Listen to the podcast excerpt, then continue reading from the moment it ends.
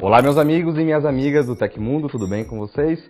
Volta agora o Tecmundo Entrevista, e dessa vez com os candidatos à presidência da República. Vale notar que a gente já abriu espaço para todos os candidatos e hoje a gente está aqui com o Ciro Gomes. Boa tarde, Ciro, tudo bem com você? Boa tarde, Paião. Um abraço para todo mundo aí do Tecmundo. Ciro, para começar, a nossa primeira pergunta é a seguinte.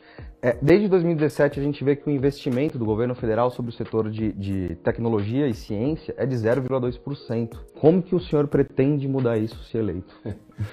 Essa é a pergunta que não quer calar para tudo no Brasil. Não é? nós, nós temos que fazer um mergulho, vocês são desse setor, nós estamos aí com a rapaziada da tecnologia, com os meus colegas nerds, que eu também sou ligado no assunto, estou sempre plugado. Mas é importante que a gente look at the big picture, que a gente dê uma olhadinha no grande quadro. Não é? O Brasil hoje está condenado ao pior investimento da história e mais condenado politicamente está a perpetuar essa tragédia agravada para o futuro. Por quê? Porque o sistemão meteu na Constituição brasileira um negócio chamado teto de gastos, que o único cara que está denunciando sou eu. O teto de gastos é o seguinte: o Brasil está obrigado, se eu for revolucionariamente eleito por uma onda de rebeldia que eu estou tentando construir no Brasil contra esse sistema, eu estaria obrigado por esse teto de gasto na Constituição a gastar o que o Bolsonaro, o trágico governo Bolsonaro, gastou, mais 6% da inflação. Então, evidentemente que a nossa conversa aqui tem que logo todo mundo botar na cabeça que se quiser mudar o Brasil, tem que obrigar o seu candidato a dizer que vai revogar o teto de gasto. O que é fácil de falar e não é fácil de fazer. Por quê? Porque o teto de gastos está na Constituição. Para eu revogar, eu preciso de 3 quintos dos deputados e 3 quintos dos senadores. Nenhum partido vai fazer mais do que 10% da Câmara dos Deputados. Ou seja, se a gente não acertar aqui embaixo, junto com o povão, não é? essa nova cumplicidade, essa nova denúncia, o teto de gasto vai permanecer, seja eu, seja Lula, seja quem for. Por quê? Porque o sistemão fez esse teto de gasto para deixar a, faixa, a, a fatia do leão do orçamento essa está fora do teto de gasto, que é juro para banco livre. Eu vou revogar isso. Então, o meu compromisso é esse, eu só me elejo e só quero ser eleito a propósito se for para mudar o Brasil. Eu não quero ser mais um caçado, mais um preso, mais um que se vendeu para o Centrão, porque isso aí está sobrando. Aí volta no Lula, volta no Bolsonaro, que aí fica tudo igual como Mas é tá. fácil revogar isso? Não, é, é, mas só vai acontecer por um caminho que eu estou propondo também. Qual é? Eu proponho agora, você me perguntou sobre tecnologia, eu devia ser simpático, falar com você e dizer, meu irmão, eu vou acabar com isso e tal mas eu tenho que dizer verdadeiramente que eu vou precisar, no dia seguinte da eleição, eu vou precisar que a população esteja pronta, porque só vai mudar se acontecer assim. Eu falo antes da eleição, para que o contrato meu com o povo brasileiro seja eu e as ideias. Então eu vou revogar o teto de gasto. A banqueirada quer comer meu fígado, quer ver o Satanás na presidência da República e não quer me ver lá. Se eu ganho, ganho eu e a ideia. O povo aprovou a ideia porque eu vou levar todo tipo de pancada como estou levando. Voto útil, não sei o que e tal, que é para não deixar o povo brasileiro sequer entender o que é está acontecendo. Segundo, eu vou propor nos seis primeiros meses. Chegou lá a energia total, a força que a gente traz da eleição, eu vou manter viva sabe, essa coisa de campanha, campanha para se eleger, eu vou fazer campanha para mudar o Brasil durante os seis primeiros meses. Terceiro, eu vou chamar os governadores e prefeitos, que só a eles os deputados têm mais respeito e prestígio do que por lobbies e a ladroeira. Então eu chamo, troco pela dívida dos estados e municípios que estão quebrados, em troca do apoio dos governadores e prefeitos para a gente viabilizar isso. No fim, persistiu o impasse, eu vou chamar o povão de novo para votar diretamente através de um plebiscito essa mudança. Aí eu lhe digo, o Brasil comigo vai investir 3% do PIB em ciência, tecnologia e inovação. Não necessariamente tudo do governo, não precisa ser tudo do governo, mas o governo vai na frente, exige contrapartida da indústria, exige contrapartida das, das fintechs, exige a contrapartida da agricultura, do agronegócio, e a gente juntos vai fazer 3%, que é o que está previsto no meu projeto nacional de desenvolvimento, que é um livro que diz para quem quiser conhecer mais profundamente quais são as ideias que eu tenho para entender o problema brasileiro e quais são as propostas que eu tenho para mudar o Brasil. Então, isso aqui está tudo escrito. Eu, eu, eu acho interessante o senhor notar a questão do plebiscito, né? Porque, assim, a gente fala muito de democracia, de poder do povo, e, assim, o, o poder que a gente enxerga é poder de quatro em quatro anos, dois em dois, ir na urna e voltar. Que num governo do senhor a gente vai ter mais plebiscito, a gente vai ter mais mão na massa do povo. Sem dúvida, porque é assim que o mundo faz. Aí a elite brasileira adora o suborno, adora o escurinho do bastidor. Por quê? Porque ali ela compra. Ela compra os políticos. O, sistema está vendido, o sistema político, o centro do sistema político brasileiro está vendido para o setor financeiro há 26 anos. Eu tento, tento, tento, em 18 eu estava lá, olha, vocês estão todos zangados com Lula, com o PT, de fato é a mais devastadora crise econômica da história, de fato o escândalo é geral, a roubalheira é verdadeira, tudo, mas o Bolsonaro é mais do mesmo. Ele apenas está explorando isso e tal e tal. E o sistemão fez a opção do povo ir para o Bolsonaro vendido como moralizador. Bolsonaro, um pilantra que vinha roubando dinheiro da gasolina do gabinete, sabe? Corrompeu as ex-esposas, corrompeu os filhos. E o sistemão, como fez lá atrás com o Collor. O Collor, que era um governador trágico de coisa, foi empacotado como se fosse o moralizador, o caçador de marajás. Por quê? Porque o sistemão sabe que o nosso povo é hostil à corrupção, é hostil a, a, a, ao elitismo e atribui né, a, a, esse jogo e tal. Então fica você é obrigado a escolher entre coisa ruim e coisa pior e o inferno ganha sempre. É o capiroto contra coisa ruim.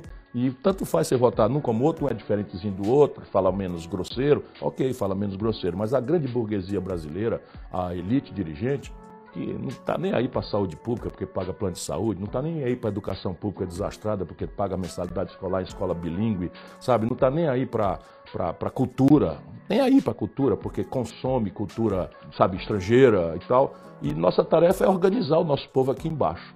Então é, é preciso que a gente entenda isso. E aí o que está errado em Brasília, Paião, deixa eu te dizer, e para o pessoal que está no Tecmundo, não está errado porque tinha um manual de fazer certo. E os caras em Brasília são tão safados, tão, tão, tão, tão sádicos, que fazem tudo errado de propósito só para machucar a gente. Se fosse assim era mais fácil. O que está errado no Brasil está errado para proteger a mais perversa concentração de renda do mundo. Depois de 30 anos de PSDB, PT, nós temos cinco brasileiros acumulando a fortuna dos 100 milhões de brasileiros mais pobres. E é do que se trata. Se o dinheiro concentra na mão de alguém, falta para os outros. E por isso um país que mais produz comida no mundo tem 125 milhões de pessoas comendo precariamente. Certo. Falar um pouquinho de digitalização, né? A gente tem UBS, posto de saúde em lugares no Brasil que a gente sabe que o acesso à internet é bem difícil. E é da importância de digitalizar os dados né, dos, dos pacientes, ter um acesso único, unificado. Como o senhor enxerga essa questão? Eu enxergo como nós já enxergamos no Ceará, porque como véspera de eleição, quem não tem proposta não é descredibiliza a proposta de quem tem. E eu só tenho um jeito das pessoas acreditarem a dizer, vai no Google e confere o que é que nós já andamos fazendo. Então, por exemplo, lá no Ceará, que é um dos estados mais pobres do Brasil, nós mandamos com dinheiro público do Estado um cinturão digital fibra ótica, todo o Estado, cabeamos, e todas as estruturas de saúde e de educação estão com fibra ótica com banda larga 300 mega de velocidade dedicada. E aí nós estamos avançando para isso. As escolas já funcionou, saiu agora o IDEB, 87 das 100 melhores escolas públicas do Brasil, desculpa, vem lá do meu Ceará, que é um dos estados mais pobres do Brasil. E a rede de saúde tá, tem que avançar para a digitalização radical, por quê? Porque só aí nós vamos ter de fato uma saúde que preste para o povo, que é o prontuário digital. Então não faz nenhum sentido você que é classe média, que tem plano de saúde, você tem o seu médico dedicado, desde o seu pediatra, acompanha, só faz o seu pré-natal, e ele tem lá, anota tudinho, como é que é o histórico, o, né, o, ambiente epidemiológico, onde você cresce. O povão não tem nada, vai num, num, posto de saúde, é um médico, depois vai outro, o outro médico nem sabe o que, que aconteceu no passado. Então isso é inadiável, digitalizar a saúde, digitalizar a educação, digitalizar o governo. O governo brasileiro é analógico. Em pleno século XXI, e não é por acaso essa altura, no passado não se sabia fazer, hoje já se sabe fazer, mas na hora que você digitaliza, põe um algoritmo para avaliar a eficácia, põe inteligência artificial para acompanhar preços do governo, acaba a corrupção. A digitalização permite você impessoalizar a relação né, do, do, do, usuário com, com coisas. Você pode sair de uma consulta de uma consulta e a partir do seu smartphone fazer uma avaliação anônima para que o posto de saúde ou a escola sejam privilegiados com prêmios e o mau exemplo seja punido. Portanto, é um ato político. De novo, é a mesma coisa, só não digitalizou ainda porque não querem. E imagina o universo de, de fronteira para digitalizar o Brasil, de benefícios que nós podemos causar com um tostão. Porque digitalizar significa trocar processos muito mais caros, burocráticos, lentos e, e opacos, sujos, escondidos, corruptos, por um processo muito mais limpo, muito mais barato. Então você vai economizar dinheiro ao fazer isso. Isso traz um, um segundo ponto. Eu cubro a editoria de cibersegurança há mais de oito anos. Assim, é uma, é uma editoria que eu tô todo dia de olho no que está acontecendo, invasão hacker, vazamento. E a gente sabe que ao longo dos anos o, o, o a defesa cibernética do Brasil, tanto é, é de ataques externos quanto de ataques internos é fraquíssima. O sistema brasileiro de, de defesa é ruim, os, os sites do, do, governamentais eles são ruins, eles são acessados é, é, por criminosos frequentemente, e com um país cada vez mais digitalizado, a gente vai precisar de uma defesa cibernética mais forte. No mesmo passo, a gente tem a NPD, que é a Autoridade Nacional de Proteção de Dados, uhum. que até hoje ela foi criada, mas assim, a gente não viu nada acontecendo também. Nesse mesmo compasso que o senhor acredita que é possível tornar essa digitalização mais robusta, o senhor também pensa nessa questão da cibersegurança? Eu só penso nisso recentemente, não só em segurança, só penso em digitalizar o Brasil. E deixa eu te explicar, a liderança política do país é analógica, é antiga. Você está vendo, a, o sistema está obrigando a escolher entre um truculento semi-analfabeto que conhece de internet e sabe esse universo deep fake, é, é, enfim, para esculhambar os outros, que é o Bolsonaro, e de outro lado o Lula não tem a menor ideia, nenhuma ideia, porque parou no tempo e no espaço faz muito tempo. E, enquanto isso, a realidade está se impondo com essa tragédia. Sabe o que aconteceu recentemente? Aí não é, não é questão de insegurança, não. O governo Bolsonaro entregou para os bancos até a estrutura de digitalização de íris e, e, de, e de, dedo, de, de polegar, para os bancos. Eles entregaram simplesmente a nossa, a nossa biometria para os bancos. Você imagina, o governo é criminoso. Isso a revelia da lei de proteção de dados e nossa estrutura digital, inclusive e especialmente em defesa, irmão. Você está falando de coisas, não é, de, de, de sites. Um site é meio passivo, o site do Ministério da Saúde é meio passivo, é muito, muito déjà vu, fala do que andou fazendo, mil retratos do ministro. Puro lixo, não, não tem ali uma interatividade é, importante, não tem ali você, por exemplo, hospedar toda a estrutura de prontuário eletrônico, que seria uma coisa que exige criptografia, blockchain de último estágio, que a gente tem que nos colocar no grande debate. Eu me lembro quando os americanos inventaram o 128 bits encryption, eles não permitiam que eu, brasileiro que estava em Harvard, acessasse para garantir a confidência disso. Imagina, 128 bits lá, lá atrás. O Brasil é gracinha, sabe? As comunicações militares do Brasil são processadas por satélite americano. Nossos mísseis, nossas naus, nossos aviões são guiados pelo GPS americano. Isso é um negócio de maluco. Esse é um dos pontos que eu, que eu quero chegar, mas eu ainda quero te fazer uma pergunta antes. Eu quero falar um pouco mais dessa defesa cibernética, porque sim, é, os nossos militares utilizam o GPS norte-americano e eles têm total. A gente sabe que os, os norte-americanos desde o Prism, do Edward Snowden, eles gostam de meter o nariz por aqui e vem é, é, isso tudo que acontece. Mas o que eu queria saber um pouco antes de chegar nisso também é no sentido de a cibersegurança, o nosso povo ele não entende direito disso, infelizmente. Ele não sabe a importância de o tanto de golpe que a gente vê acontecendo. O senhor não acha que é possível talvez incluir um pouco de ensino de cibersegurança na educação, fazer alguma coisa nesse sentido? Nós temos que digitalizar a educação. Eu conheci muitos anos atrás, na Costa Rica, a convite da IBM, um processo de alfabetização em computador. Não é você começar a aprender a mexer em computador, não. É alfabetizar a criança com 4, 5 anos já no computador. Que eram tentativas metodológicas de fazer uma coisa que hoje não é mais adiável. Não é? Nós temos esse, esse ensino enciclopedista raso do Decoreba, em tempos de Google, de óculos de VR e tal. Isso é puro lixo. Um adolescente sabe, tomar banho num frio desse, em São Paulo, no sul, para pegar um ônibus, para ir para a escola ver o, o esforçadíssimo, ainda que está salvando a lavoura do nosso professor, dizer que Pedro Alves Cabral descobriu o Brasil por acaso em 22 de abril de 1500, isso é lixo puro. Né? Você hoje é, é possível você disponibilizar a viagem de, de, de, Cabral e você participar no óculos de VR, chegar junto com ele na, na em Porto Seguro, ver o Peru de caminho a, a, a, enfim, escrever na primeira carta. E essa é a diferença da água para o vinho entre uma nação que vai ser possivelmente exitosa e uma nação que é fracassada, que ficou no meio do caminho. E nós estamos fazendo o Brasil ficar no meio do caminho, porque, de novo, a liderança é que tem que ouvir, sentir, qualificar essas coisas e, e estabelecer como vetor de poder.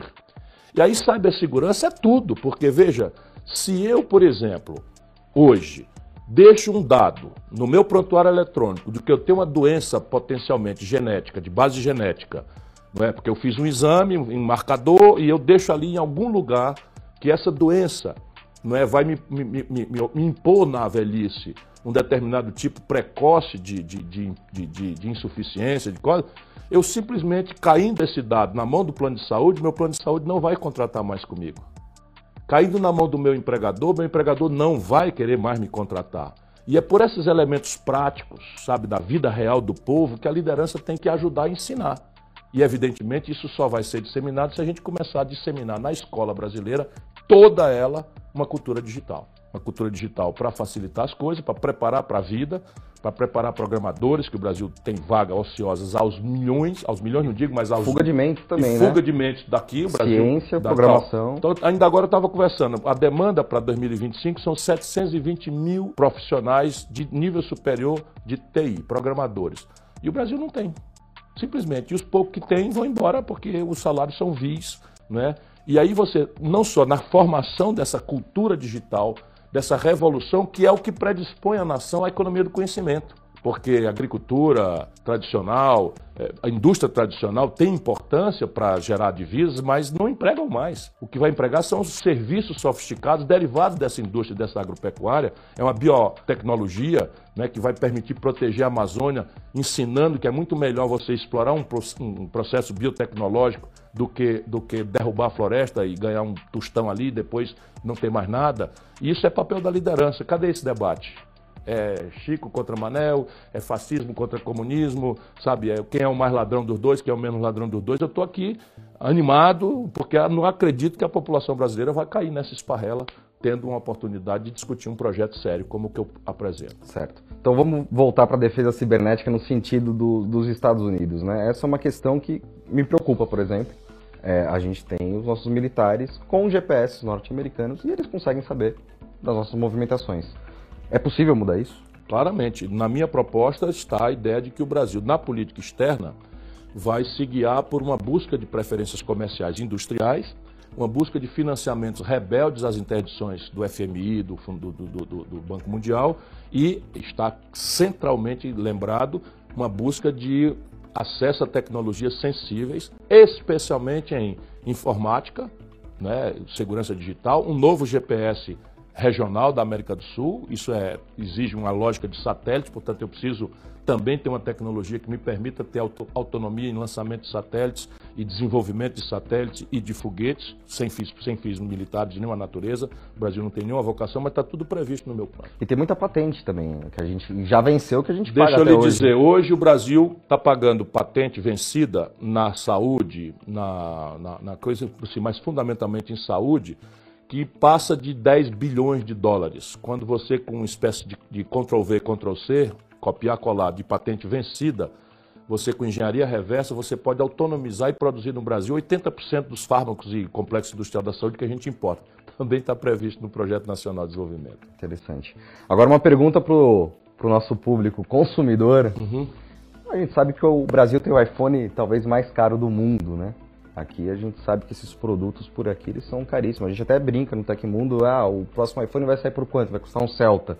Né? É. Porque hoje tem um celular que custa 15, 18 mil reais, um aparelho celular. E assim, é o mais alto do mundo quando você faz a comparação. Existe a possibilidade da gente conseguir baixar esse preço? Sim, se nós tivermos a clareza de as causas do problema e aí a gente vai entender a proposta. Qual é a causa do problema? Basicamente é a escala do, do mercado brasileiro, você tem uma concentração de renda tão pesada que cinco brasileiros acumulam a renda dos 100 milhões de brasileiros mais pobres.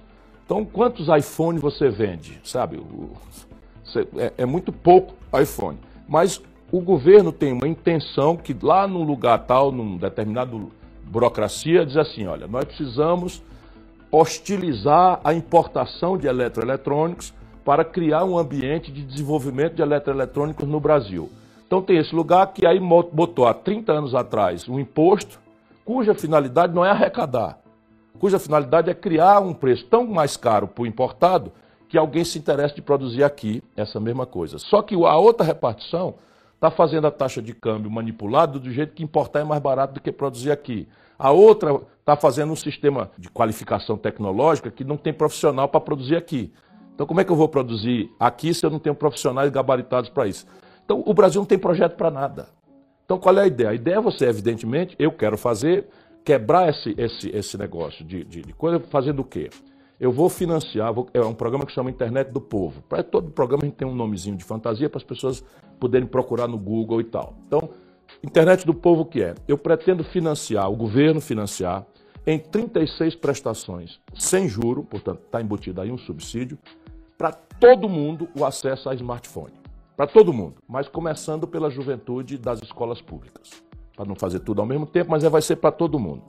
Como isso vai quebrar a questão da escala, eu vou começar a produzir aqui uma demanda por, por, por smartphone que imediatamente vai aparecer nos business plans de, da Xiaomi, da, da Huawei, da, da, Apple, vai aparecer, opa, tem ali uma demanda que saiu do padrão, da média e tal. Aí eu vou dizer, vem cá, quer acessar esse crédito aqui, vem produzir no Brasil. Ah, mas eu preciso disso, daquilo, daquilo. Então, traga aqui sua lista de exigências que nós vamos ver vou lhe ajudar a capacitar gente, vou lhe ajudar a chamar os brasileiros do estrangeiro se você pagar decentemente, que é o fast track, mas vou fazer o quê? Vou fazer. Aí eu vou gradualmente baixando o preço, porque eu passarei a produzir em real e não em dólar. Eu passarei a produzir em escala, quer dizer, quanto mais eu vender iPhone, menos eu preciso ganhar por unidade de iPhone e tal. Isso é o projeto Internet do Povo. Começa com financiamento de 36 vezes com a atração das grandes corporações de, de produção para verticalizar a produção no Brasil. E vou dizer, tá bom, o Brasil não sabe fazer o chip, o Brasil não sabe desenvolver um iOS, embora possamos desenvolver, mas o Brasil pode saber fazer a casquinha de plástico.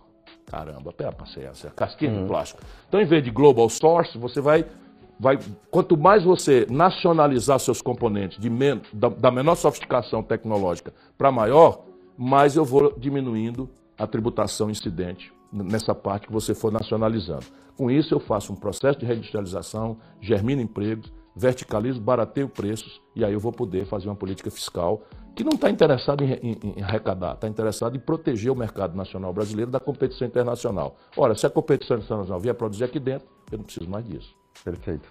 E sobre urna eletrônica? Chama o Lula para ele falar sobre isso aqui, ou o Bolsonaro. A gente fez o convite. É, não ele... vem, não vem. Estão correndo todos só querem discutir picanha, cerveja e comunismo. É, vamos, vamos ver o que acontece. Uhum. E sobre urna eletrônica? É um assunto que pra gente é muito caro, uhum. porque o Tecmundo fez uma reportagem em 2018, que eu escrevi, sobre um acesso indevido ao TSE, ao sistema GEDAI da urna eletrônica, e essa reportagem começou a ser utilizada pelo Bolsonaro recentemente para descredibilizar as urnas eletrônicas. Como o senhor enxerga esse tema? Primeiro, eu não sou especialista. Eu, quando não sou especialista, eu costumo consultar os especialistas, porque também não gosto de ser piolho que vai pela cabeça dos outros. Todos os especialistas que eu consulto dizem basicamente duas coisas. Primeiro, todo sistema cibernético é violável, por definição. Segundo, as urnas eletrônicas brasileiras são protegidas da sua inviolabilidade. No que interessa, o coração delas é garantir que o voto que foi depositado é corretamente apurado. Por quê? Porque elas não estão na internet. Portanto, o acesso para hackear teria que ser individual. Então, hackear é possível. Tecnicamente, você pode, embora o tribunal todo ano faça lá aquele teste público, as pessoas vão lá e ninguém conseguiu até hoje, pelo que me consta, violar a urna eletrônica, porque há certas redundâncias. Qual seria a grande, a grande, a grande vulnerabilidade, a questão do blockchain ou qual, onde é que seria a grande questão? O código-fonte. Não é? Então, esse código-fonte eu não consigo mais entender, mas me dizem que esse código-fonte também não está acessível de forma, vamos é, dizer... Não, o código-fonte, na verdade, o TSE fez uma, uma promessa de que liberaria o código-fonte e não liberou até hoje. Ele fez uma promessa em 2018, se não me engano. Sim, mas e liberar não facilita o hackeamento? Não. Não, não sei, eu não entendo. Aqui eu faço facilita... o universo do que eu não entendo mais. Portanto, você pode me ajudar nisso. Então vamos. Pesando e medindo o seguinte: eu não vejo razão prática para desconfiar da urna eletrônica. Perfeito. Se eu desconfiasse, eu não seria candidato. Então o senhor acredita que talvez seja mais uma bravata do Bolsonaro nessa questão? De... É completamente. Até porque se alguém não tem autoridade para criticar isso, vocês da Tecmundo têm toda. Uhum. Vocês são jovens brasileiros, patriotas, não tem intenção negativa nenhuma. Se, quiser, se quer entrar no assunto, quer entrar para ajudar. Uhum. Portanto, o que vocês dizem, eu vou inclusive olhar a sua reportagem que eu não conheço, não é? Mas vocês têm todo o direito. Agora, o Bolsonaro, ele e os filhos, se elegeram 30 vezes pelas urnas eletrônicas. Percebe? Como é que o cara agora vai dizer isso? E lá do tempo da chapa de papel impresso, o Bolsonaro estava envolvido em fraude. E aí eu sei que era verdade mesmo. Cansei de, de acompanhar a apuração em Sobral, no meu interior, de, de, de três dias de apuração, né, durma dormindo, em que você botava um risco aqui, é, claramente identificando para os apuradores quem era aquele voto e tal, isso acabou no Brasil. Portanto, eu tendo a confiar na urna eletrônica até prova em contrário. Perfeito. Queria falar um pouco sobre a pandemia do coronavírus. A gente já está na reta final. Uhum. Eu queria saber, acredito, né, o que parece, estamos na reta então, final, sim, tomara que sim. seja uhum. isso mesmo. Como o senhor avalia e enxerga a atuação do governo federal nesse período? E caso o senhor fosse o presidente nesse momento, se o senhor tomaria algum passo diferente? Sim, a atuação do governo brasileiro foi criminosa e, e genocida. Eu, inclusive, representei ao Tribunal de Haia, que é a Corte Internacional de Direito, para que o Bolsonaro responda por isso. E eu não faço isso por qualquer tipo de paixão. E a minha resposta vai revelar para quem estiver me ouvindo a, a, a, forma com que eu procuro me comportar. São números. Nós estamos aqui no ambiente né, racional, né, tecnologia. Então veja, o Brasil tem 3% da população do mundo, Paião. 3% da população do mundo é brasileira. E no Brasil morreram 11% das pessoas que morreram de Covid-19 no mundo. Qual é a explicação para o Brasil, que não é o país mais pobre do mundo, que não é um país que não tenha tecnologia, que não é um país que não tenha um sistema de saúde, com todas as nossas precariedades, nós somos muito melhores, do ponto de vista de qualidade de acesso às coisas, do que a África, do que o leste da Europa, do que parte importante da Ásia, da China, da Índia. Nós somos muito mais. São poucos os países que têm um sistema universal de saúde, com todos os seus defeitos, com toda a sua precariedade. O fato é que nós temos uma unidade básica de saúde espalhada em todo o território brasileiro. Sabe, nós temos expertise em vacinação no mundo. Eu ganhei prêmio mundial como governador do Ceará.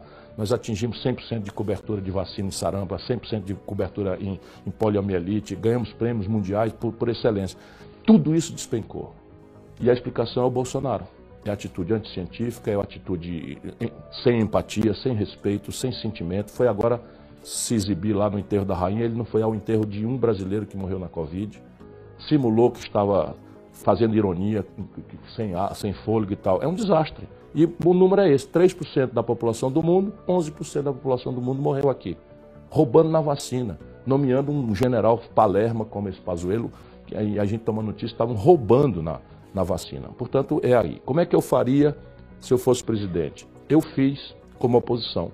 Você sabe, eu fui candidato em 18 contra o PT e contra o Bolsonaro, tentando, como estou fazendo de novo, salvar o Brasil dessa polarização que está matando a nossa pátria. Quando eu vi a pandemia, eu vi ali os primeiros números e eu vi as, as, as cenas da Itália, corpos na rua e o exército recolhendo esses corpos na rua. Eu digo, meu Deus do céu, proteja o nosso povo.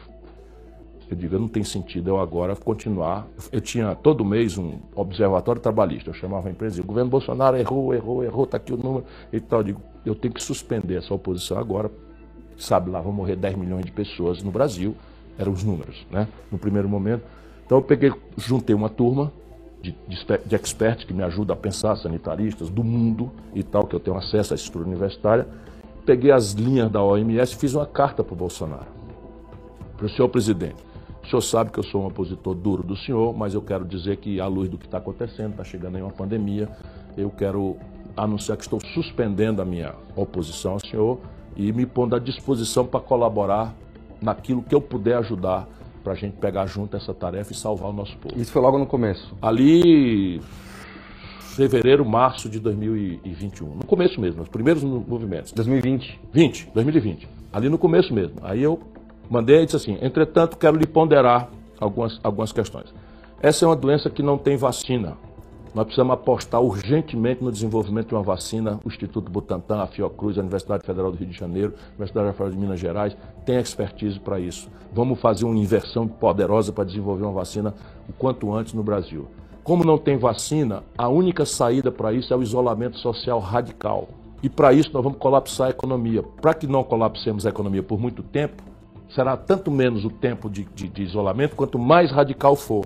Mas para isso nós precisamos acudir o nosso povo e as nossas empresas.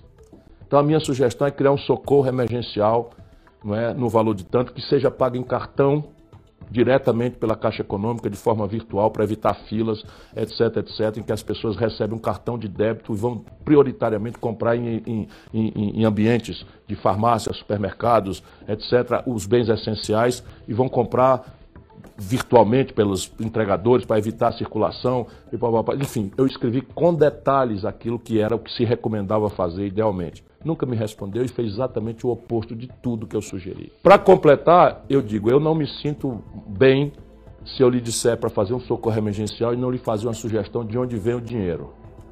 E aí fiz uma sugestão de onde vinha o dinheiro e pedi a um deputado ligado a mim, que é o coordenador do meu programa econômico, Mauro Benevides Filho, quem quiser pesquisa na internet, ele apresentou um projeto botando 170 bilhões de reais de fundos setoriais não aplicados e que já estavam contabilizados para lastrear a oferta do seguro. Isso foi aprovado, os 170 bilhões foram liberados e o Bolsonaro botou isso em juro para banco. É um criminoso. Eu já ouvi algumas pessoas falando que no começo da pandemia parece que houve até um aceno do Bolsonaro de que iríamos fazer algo todos juntos e em questão de um mês ele mudou completamente. É uma coisa impressionante, porque quando tem uma, uma, epidemia, a primeira providência é o seguinte: você junta e faz o seguinte: primeiro, coesão política, que foi o que eu achei que eu vou tomar iniciativa. Antes que ele chame, eu vou eu mesmo ser voluntário. Mas a primeira providência num país federado, como é o Brasil, era chamar todos os governadores, chamar uma liderança dos prefeitos para homogeneizar, repartindo inclusive as decisões arriscadas. Você decidir por um, um lockdown é uma coisa arriscada, difícil, cheia de complicadores. Mas o, o, o estadista partilha isso e cria um comitê científico. Por quê? Porque isso é um assunto que a gente não conhecia. A gente conhece outros momentos. Eu, eu, eu administrei epidemia de dengue, epidemia de cólera como governador. E eu fiz isso, chamei logo todo o de prefeito, criei um comitê, um comitê de, de, de cientistas que vão curando a ignorância da gente epidemiologistas, sanitaristas, eles vão dizendo, olha, aqui quebra o pau, você fica assistindo, e aí a decisão às vezes você toma, mas toma informado. Alguém me sugeriu isso, alguém me sugeriu aquilo, não é você de cima para baixo falando mal da máscara, falando mal do isolamento, dizendo que, que, que vacina vai, vai fazer você virar jacaré, que está como princípio ativo incrementando o AIDS. O, o, Bolsonaro é um grande canalha, é um grande irresponsável. Vai me, desculpa, eu lembro, sabe por quê? Porque eu perdi muita gente perto de mim e fui tomando. Eu, agora até você me, me, me, me, trouxe de volta esses sentimentos desagradáveis uhum. na época. Eu não quero mais ficar chamando canalha, mas, francamente, meu amigo de infância morreu, sabe por quê? Porque a mulher é bolsonarista. E começou a buzinar na cabeça dele essas maluquices do Bolsonaro e ele morreu, porra, morreu de graça. Então, para terminar nossa, nosso bate-papo, uma pergunta super leve. Uhum. Falar sobre o OVNI. OVNI. A gente viu o Obama falando o OVNI é um assunto muito caro também pelos nossos espectadores. Para mim também, eu sou muito curioso. Ah, é. É. O Obama falou um tempo atrás no programa, no Late Night Show, que ah, a gente tem alguma coisa lá, mas eu não posso falar direito o que, que é. O Trump falou que ia abrir os documentos que estavam sigilosos e ele soltou uma coisa ali, outra ali. Se o senhor foi presidente, o senhor liberaria os documentos? Tudo, tudo. Por quê? Porque eu compreendo as razões pelas quais é, alguma reserva estratégica é feita nas informações sobre isso. Nos Estados Unidos, que acaba mandando na Europa, tem uma razão de sensibilidade estratégica bélica. Por quê? Porque o que pode ser visto como um OVNI, um fenômeno não explicável, fotografado, filmado, e, e é um percentual bastante razoável das grandes fraudes que há, podem ser experimentos. Nós estamos vendo os drones hoje. Podem ser experimentos bélicos que, não sendo da sua autoria, é do seu inimigo. Então você não pode devassar isso como se fosse uma coisa. Não é o problema do Brasil. O Brasil tem uma debilidade tática que não, sabe, uhum. estratégica. Tudo bem, a Embraer acabou de patentear o carro voador, sabia? A Embraer acabou de patentear o carro voador. É, é o primeiro carro, carro voador patenteado, a Embraer patenteou. A nossa Embraer, a engenharia brasileira. Porém, você tem uma outra razão que é de natureza filosófico-religiosa, que é a premissa da nossa civilização judaico-cristã não é, é, seria bastante contestada se nós tivéssemos a crença ou a informação de que há vida inteligente, tecnológica fora da Terra. Então, por essas duas razões, no Brasil também não subsiste isso, porque a fé do nosso povo não depende dessa irracionalidade ou racionalidade de documento. Então, se eu for presidente, aí, meu irmão, até para mim mesmo, eu vou divulgar tudo. Maravilha, Todos então. os registros que estiverem né, da Força Aérea, da, do Serviço de Inteligência serão divulgados. Legal. Ciro, é, se o senhor pudesse mandar uma Porém, mensagem... deixa eu dizer para você, eu sou curioso de cosmologia. Hum. Se você entender o universo como infinito, por definição, nós vamos ter é outra Terra, outro Paião e outro Ciro Gomes rigorosamente iguais. Por quê? Porque o infinito tende a replicar matematicamente cada uma das situações particulares do infinito. E dá para entrar até na teoria do da multiverso. infinitude, tá certo? Porém, se não for infinito, a probabilidade de vida tecnológica humanoide contemporânea da, da nossa presença na Terra é absolutamente improvável. Por quê? Porque é um acidente. A vida inteligente, humanoide, não é nesta data. Sim.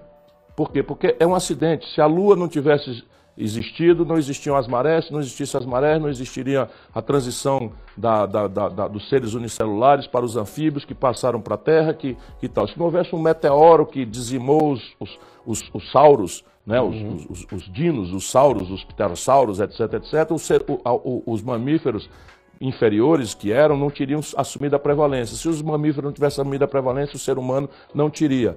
E qual é a data, veja, à luz do tempo infinito para trás, 14 bilhões e 400 milhões de anos do Big Bang para cá, qual é a probabilidade de você ter tecnologia contemporânea de quantos anos? Vamos supor que a tecnologia seja o domínio do fogo. Nós estamos falando de 80 uhum. mil anos. É nada a tempo do tempo histórico. Não é. e assim a gente encerra o nosso papo, Ciro. Se o senhor quiser enviar uma mensagem para quem está assistindo a gente e também divulgar o canal de vocês, o Ciro Games, né? Isso. Eu quero agradecer, Paião, a você, ao Tecmundo, agradecer por vocês existirem e pedir a rapaziada, olha, voto não é uma coisa que a gente deva dar por paixão. Claro que paixão e ódio são elementos da nossa alma. Do, o nosso fígado está aqui, ele destila a bilis do ódio. O nosso coração está aqui, nós temos afetos e paixões e tal, mas a política, ela quanto mais for feita com o cérebro, a probabilidade de errar, que é imensa na política, diminui. Então o que, é que eu estou pedindo? A todos os brasileiros, uma oportunidade. Porque o Einstein, Einstein dizia, e depois você confere se é fato, que a ciência da insanidade é você repetir as mesmas coisas e esperar resultado diferente. Ora, o Bolsonaro é produto da contradição moral e econômica do Lula e do PT. Eu peço uma oportunidade, eu venho de ser uma pessoa séria, não tenho um único processo na minha longa vida pública, eu venho de ser uma pessoa que estuda muito, que consulta o melhor da inteligência, e eu sou o cara que vou abrir a chave do futuro para o Brasil. E o futuro são vocês. Me dê uma oportunidade, é o que eu peço agora. Perfeito. Se você gostou dessa conversa, não esquece de deixar aquele comentário. Se você quer saber mais do Ciro, vai atrás. Ah, sim, deixa eu de ver. cirotv.com.br e todas as outras redes, a partir dali você acessa todas essas ideias, essas propostas, esse rumo, está tudo lá, cirotv.com.br. Perfeito. E a gente se vê na próxima. Um abraço, fico por aqui. Tchau, tchau.